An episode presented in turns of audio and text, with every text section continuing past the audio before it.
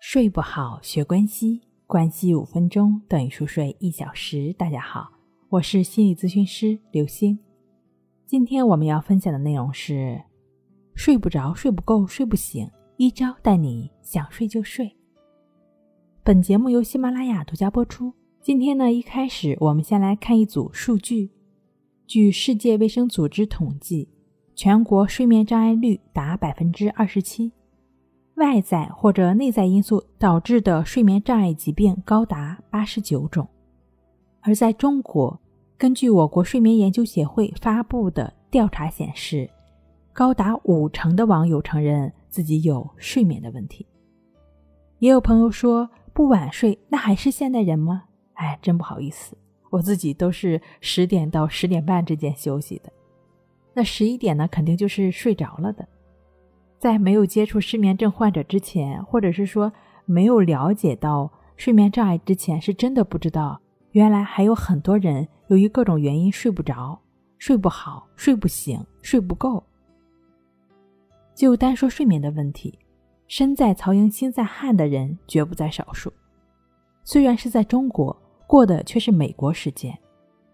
曾经我的一位来访者，那他的职业呢是做设计的。为了赶项目呢，加班也是常有的事儿。刚刚开始工作的时候，熬夜也就习惯了。后来呢，倒是想早睡，却怎么也睡不着。早上吧，头脑昏昏沉沉的，总是觉得睡不醒，只能靠咖啡撑一撑，精神还行。但是晚上睡不着，白天睡不醒，就成了最大的障碍。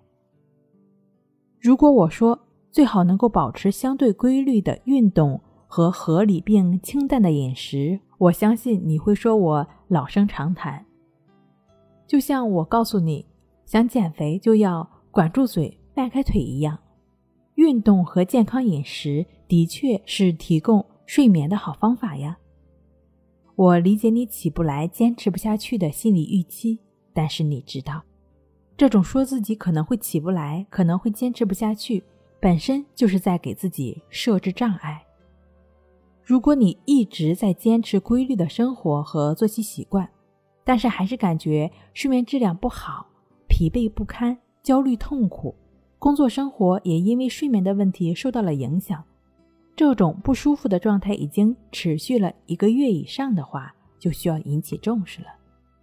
通常这种情况不单单是睡眠的问题，可能会伴随日常的焦虑、抑郁等情绪问题。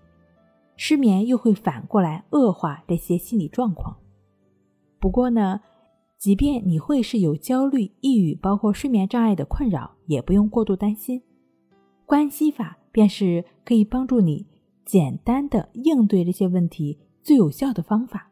但首先你需要知道如何去做，然后更重要的需要你正确、持续的去练习，因为唯有身体力行，你才能改善。会有焦虑、抑郁，包括睡眠障碍的朋友呢，最好可以通过静坐关系法和静卧关系法这两种方法相互结合。这种专注呼吸的简单、放松、减压的练习，正在帮助越来越多的朋友摆脱情绪困扰，拥有高质量的睡眠。你也快快加入吧！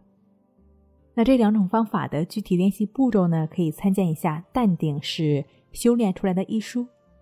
睡不好，学关西，关西五分钟等于熟睡一小时。好了，今天跟您分享到这儿，那我们下期再见。